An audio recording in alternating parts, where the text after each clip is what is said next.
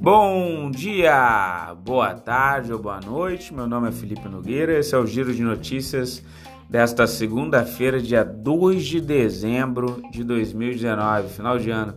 Eu deixei um link tá, para o pessoal acompanhar a transmissão do Fabrício, que inicia às 9 horas da manhã. E aí vocês podem perguntar os papéis, tá? Tá na parte do texto. Vamos lá para as agendas. A gente tem uma agenda bem é importante essa semana. Terça-feira, o IBGE vai divulgar o PIB, tá? A mediana, a gente está esperando aí uma perspectiva de alta de 0,2%. Quarta-feira, o IBGE vai divulgar o PIN, que é a produção industrial mensal, né, relacionada a consumo. A perspectiva é de crescimento de 1,18%. Quinta e sexta a gente tem a reunião da OPEP, muito importante, porque a OPEP está sendo pressionada em manter o petróleo alto, né? ela está tentando fazer os acordos para que é, tenha pouco produto para o mercado e com isso o preço se mantenha elevado, e ela, em contrapartida, está tentando lutar contra é, a baixa demanda, né? tendo em vista que a gente está num processo de desaceleração. Uh, Sexta-feira a gente tem também o IPCA, tá? Uh, e lá fora, sexta-feira, a gente vai ter o relatório de payroll, né? Que é o, uh, o nível de emprego lá nos Estados Unidos.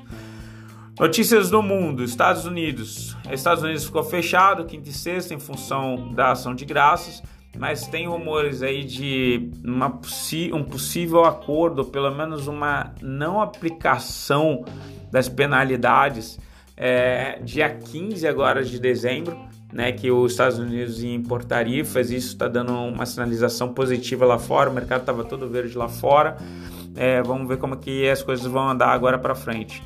Ásia, no Japão, em função dessas notícias mais positivas, inclusive a retomada, o, o, índice de industrialização divulgado pela China veio muito acima do esperado, tá? Isso fez com que o, o índice Nikkei, por exemplo, ele avançasse 1,01%.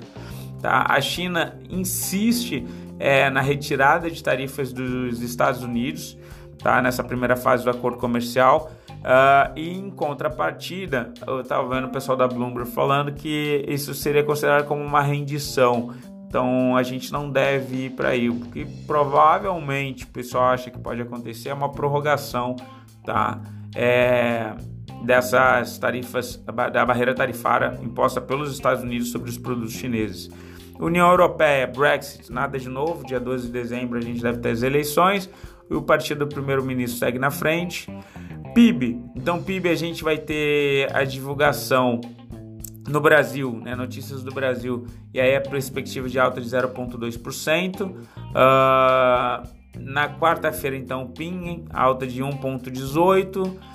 Uma questão importante, o monitor de PIB do FGV, ele também está tá corroborando essa ideia de alta. E aí eles apontam o seguinte, ó, a gente deve ter um PIB muito... É, puxado pela agropecuária. A gente sabe que a gente está com uma demanda de proteína enorme lá fora. Isso fez essa alta recente do, do boi, né? E serviços, tá? É, isso daí dá mais ou menos 60% mais ou menos do PIB. Mas a questão industrial, a indústria, ela ainda está como um, operando em patamares negativos, muito porque as exportações de automóveis para a Argentina elas caíram, tá? E aí a produção de automóveis é cerca de 10,1% do PIB, tá? segundo o FGV. Uma questão positiva para o lado da indústria é a construção civil. Tá, isso a gente, a gente precisa ter uma visão sistêmica, né? Construção civil a gente está vendo que os estoques estão caindo, que eles estão vendendo mais. As pessoas com liberação de FGTS, no Brasil a gente não tem a cultura de investir, as pessoas têm cultura de quê? De comprar imóveis, né? Então o que, que a gente espera das ações das construtoras, né? É, a gente está prevendo uma futura alta. Então, quando eu falei sexta-feira para vocês, ó, olho na energia, a gente não teve horário de verão, a gente tem as pessoas gastando com eletrodomésticos, consumindo mais, a gente tem a construção civil, com as pessoas também comprando mais imóveis, os estoques caindo, né? E as próprias empresas de consumo, porque esse período as empresas tendem a ser beneficiadas. Um outro setor interessante que a gente tem que olhar, principalmente Minas Gerais, que tem um governo mais é, tendente ali a privatizações. Vamos olhar as ações que podem se beneficiar com privatizações. Inclusive a gente vai falar um pouquinho mais à frente. Uh, IPCA, a gente deve ter um aumento tá, de 0,5%, segundo o IBGE que vai divulgar o índice na sexta-feira. Tá? muito em função então dessa bandeira tarifária vermelha de energia, da gasolina que teve um aumento de 4% e da carne bovina. Interessante porque é, quando a gente for falar em rebalanceamento de carteira, a gente tem que pensar sempre que depois de quedas na bolsa, dia seguinte a gente tem taxas melhores. E para frente, para o ano que vem, principalmente segundo semestre do ano que vem, que a gente deve ter essa pressão inflacionária maior, os títulos atrelados ao IPCA, que são aqueles títulos mistos, da IPCA mais algum percentual, e esse percentual que vem mais alto no dia seguinte, né, de quedas fortes na bolsa, eles tendem a compor é, de uma forma melhor a nossa parte mais conservadora da carteira. Então, CDBs nessa linha, debêntures de boas empresas nessa linha, principalmente debêntures de empresas de energia, ou eu apostaria mais por aí, tá? É, Selic Selic a gente deve ter mantido aí, os economistas estão falando em 4,5% até o fim de 2020. É, e Bovespa, que nem eu falei, quinta-feira é quinta, é, quinta da reversão que a gente chama, né? E sexta-feira, qual é o apelido de sexta-feira? É sexta da congestão. Eu falei que ia ficar aquele lenga-lenga. É, como que a gente opera? Quem opera main índice geralmente opera sexta-feira. Você diminui o tempo gráfico e você opera para o meio do movimento. Né? Se geralmente tem um canal lateralizado, o Stormer fala lá em, em caixinha chacoalhada, né? ou latinha chacoalhada, e você vai operar para dentro do movimento. Então, sexta-feira, nada demais, o mercado lá fora estava fechado, ninguém ia dormir posicionado em tempo de Twitter, então o preço fica lateralizado. Notícias corporativas, importante aqui para quem está acompanhando as empresas de Minas. Tá? O Zema, que é o, o, do Partido Novo, que é o governador lá de Minas, ele falou: ó, tarifas de energia devem cair com privatização. E ele citou o exemplo da privatização das empresas telefônicas lá na década de 90. Tá? Então, muito de olho em Gasmig, em Copasa, Condeng, são empresas que devem ser privatizadas aí para o segundo semestre ou meio do ano uh, de 2020. Banco do Brasil e Itaúsa, eles anunciaram um pagamento de juros sobre capital próprio, tá? Uh, fica de olho aí. Uh, eu acompanho os pagamentos ali em BR Dividendos, tá? Uh, ali você tem as datas, inclusive acesso às datas desses pagamentos. Para você que está geralmente buy and hold, né, ou quer saber se vai ter pagamento de dividendos para você não comprar num dia em que teve que ela ficou ex, depois ter que arcar com a diferença, fica de olho nessa nesse site. Vale 3. A, a Vale ela disse que ela vai retomar a, as operações ali no município de GCAB, ela já regularizou as licenças municipais, as licenças de operação, e aí ela mantém o, a produção de minério de ferro e pelotas para 2019 e primeiro trimestre de 2020. Tá? Estrangeiros operando aí na ponta vendida, 8 bilhões. Reformas, telefonia. É, parece que o leilão do 5G ele vai ser adiado para o ano que vem, tá? Ah, o, o, governo está trabalhando com uma briga entre Estados Unidos, que quer manter a presença aqui na América Latina, e China, que quer entrar forte e virou nossa, nosso maior destino de, de exportações, né? Então, provavelmente a gente vai ter as empresas se beneficiando dessa venda de novos produtos, novos chips, quando se, é, se resolver essa questão de quando vai ter o leilão de 5G. Uh, dólar. O dólar, a gente teve uma alta expressiva semana passada. Ele, o dólar não tem mais aquela correlação que a gente esperava de 80, 90% dos pregões, né?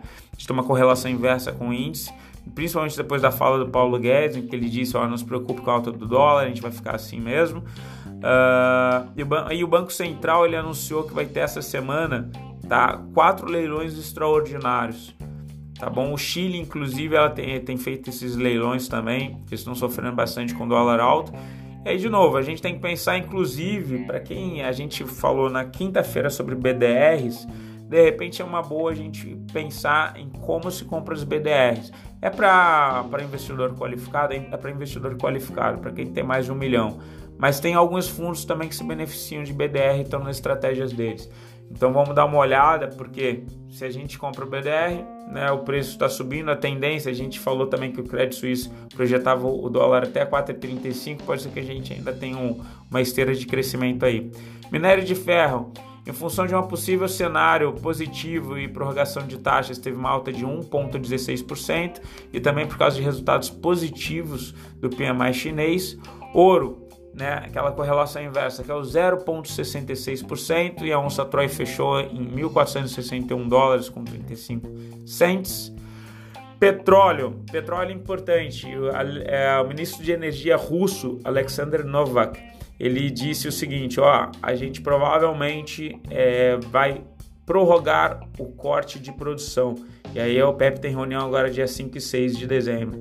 Então, com isso, fez com que o petróleo tivesse uma alta ali no WTI de alta de 1,87% essa manhã e o Brent alta de 1,70%, tá? Ah, em função dessas falas e possíveis prorrogações de corte de produção. Agronegócios, boi ah, notícias ali do Notícias Agrícolas, de que o, o, boi, de fato, ele agora vai buscar um ponto de equilíbrio, tá? Isso foi a estrutura que a gente, inclusive, defendeu bastante ali quinta e sexta, né? De, de Condor, que a gente provavelmente vai ficar num range agora de, de boi. Soja recuou um pouco, 5 pontos, em função dessa disputa comercial ali ainda entre China e Estados Unidos. Milho sobe 2% uh, após ações de graça. E aí vamos lá, dúvida, qual foi a pergunta que me fizeram essa semana? Uh, tá, Felipe, você vai fazer o vídeo sobre o mapa de calor, mas como que você define os teus stops? Uh, primeiro, o mapa de calor ele serve para um quase como uma análise Fusion, tá? Primeiro eu vou ver o cenário macroeconômico, eu vou ver, por exemplo, que eu estou falando para vocês, gente, energia né, tá com tarifa vermelha, é, as pessoas estão consumindo mais carros, a gente provavelmente vai ter privatização. Enfim, a gente está numa. As construtoras estão com estoque baixo, então vejo esse cenário né, mais amplo. Depois eu vou ver as empresas que elas estão com bons fundamentos, geralmente verdes ali, e até as empresas que têm um upside, que tem uma possibilidade de preço-alvo grande, né? E aí eu passo para o semanal. E aí a gente tem diversas estratégias, né? A fundamentalista vai dizer o que a gente vai comprar. Então a gente vai ver o que está verde e o que, que a gente vai comprar. E aí a análise técnica vai dizer quando comprar, né? O quando comprar, você pode colocar ali, por exemplo, no, se, se o semanal tiver verde, o rompimento de máxima de semanal, Larry Williams fala que para position o alvo é de 8%, né? Se ficar verde no diário, né? O Larry Williams diz que alvo de swing trade para o verde no diário, superando a máxima, por exemplo, é 3,5%. E se você vai fazer um day trade, aí é alvo de 1%. Isso é uma sugestão, né? não é indicação de compra, não é indicação, é uma possibilidade de vocês interpretarem, por exemplo, ali. Uh, eu, por exemplo, eu gosto de pegar estocástico lento, é, comprar em regiões sobrevendidas de boas ações que estão com bons fundamentos, porque eu acho que aí sim é uma promoção. Leva até uma zona que elas estão sobrecompradas, então vai ficar verde ali no semanal, e aí eu vou reduzir no meu stop para a mínima do diário. O, o Biz gosta de usar, por exemplo, a média de 9. O primeiro candle que cruzar a média de 9 e o próximo candle que perder essa mínima do candle que cruzou a média de 9, ele faz a saída. Então são estratégias diferentes, cabe aí a vocês decidir, tá bom? Desejo para vocês aí uma excelente semana. Uh, tudo de bom, bons negócios, bons trades, qualquer coisa entre em contato, tá bom? Beijo grande.